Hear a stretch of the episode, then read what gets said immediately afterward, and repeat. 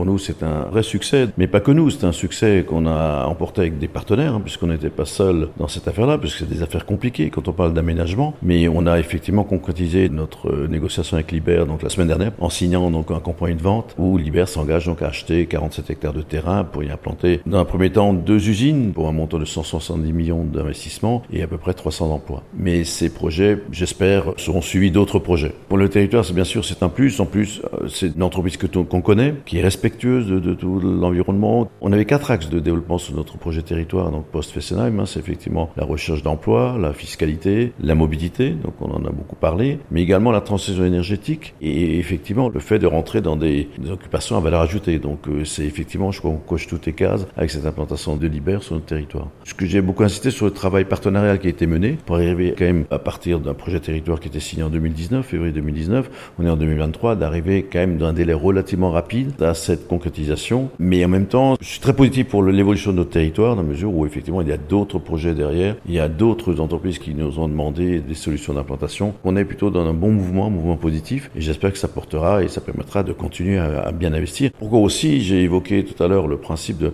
on a besoin de beaucoup de salariés dans les prochaines années, ben, il va falloir les attirer parce qu'on en a peut-être plus ici localement, il faudra peut-être les chercher ailleurs. Ben, on les attire plus simplement avec le contrat de travail, qui est un élément important bien sûr, mais également par euh, une attractivité touristique, on parlait de pistes cyclables aussi. Il y a un, confort et un bien-être qu'il faut créer au niveau du territoire pour permettre effectivement à ces gens ben, de ces nouveaux salariés peut-être de venir dans notre territoire.